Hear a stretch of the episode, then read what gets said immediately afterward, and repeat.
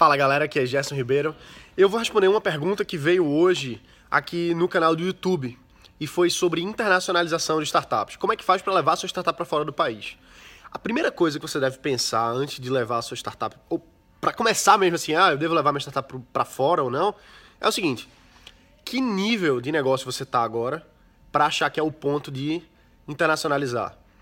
Muita gente pensa assim, ah, eu quero levar minha startup para o Vale do Silício, eu quero levar minha startup para os Estados Unidos, para a Europa, para a Ásia.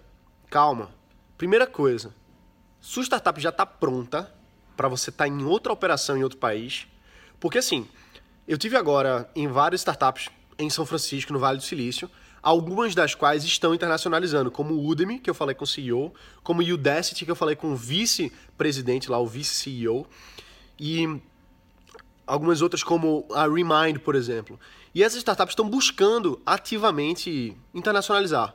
Agora, eles têm equipes, por exemplo, de 40 pessoas, equipes de mais de 100 pessoas, como é o caso do Udemy, por exemplo. E essas startups, elas já conseguiram um investimento muito grande. Então elas têm como pagar, por exemplo, uma equipe de internacionalização. Agora, será que o seu negócio já está nessa, nessa etapa de internacionalizar ou não? Vamos dizer que não tá? Vamos dizer que você agora está no começo, que você ainda esteja escalando, adquirindo tração, então você tem que pensar em ganhar o mercado nacional. Como o Michael Stanton, que é um dos investidores que eu, que eu encontrei novamente, já é a terceira vez que a gente se reúne é, nos Estados Unidos, Michael Stanton ele é investidor na Learn Capital. E a primeira vez que eu conversei com o Michael, ele disse assim, olha, a gente só investe em dois tipos de empresas. A primeira, que vai ser a líder campeã do seu mercado nacional, ou empresas que vão ser globais. Então eles só investem em empresas que estão entrando para ganhar o mercado nacional ou para internacionalizar e ganhar o mundo. Então assim, você já é uma empresa de escala nacional desde o início, porque tem empresas que sim, tem negócios que já surgem internacionais. Tem sistemas, plataformas que desde o início o seu mercado já é um internacional. Já começa com a solução em inglês, já começa divulgando para vários países.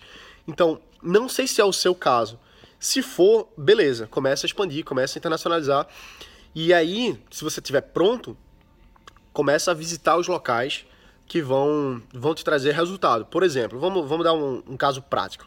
Se você está internacionalizando e você quer buscar o mercado americano, vai para os eventos nos Estados Unidos, começa a se conectar com as pessoas da área, começa a ser conhecido. Vou dar uma dica aqui no final para você fazer isso. E isso foi o que, por exemplo, alguns amigos meus fizeram na Vinta Software Studio, que é de Recife, eles têm essa, essa, esse estúdio de software e eles começaram a visitar locais estratégicos nos Estados Unidos para conseguir seus clientes internacionais.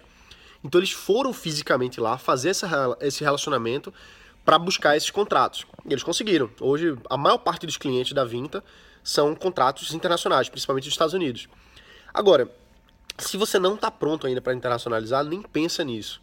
Se o seu negócio não está nesse momento agora lucrativo, rentável aqui no Brasil, se for o seu caso, não pensa em, em começar a buscar isso.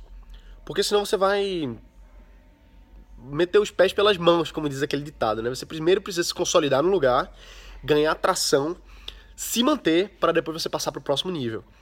Diferentemente que você já começa num estágio de, de maturidade em que você já é internacional desde o dia zero, que não é a maioria das startups, não é a maioria. Agora, se você já está nesse estágio, começa a procurar alguns órgãos. Por exemplo, no, tem a Apex, APEX, que é a Agência de Internacionalização de Empresas do Ministério.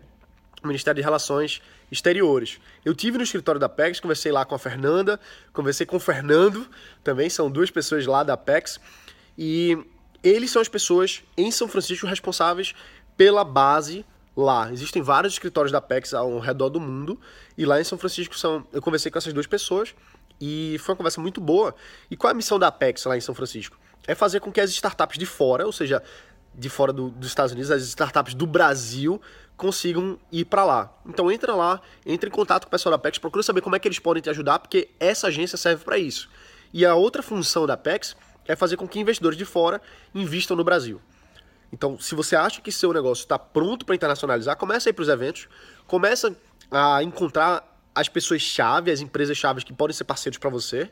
Busca a Apex, acho que é uma das melhores recomendações. Pessoal da Apex é gente boa demais. Agradeço muito a conversa que tive com eles. São, são, é uma instituição muito muito coerente, assim, muito muito boa de, de, de, se relacionar, pelo menos as pessoas que eu conversei são pessoas incríveis.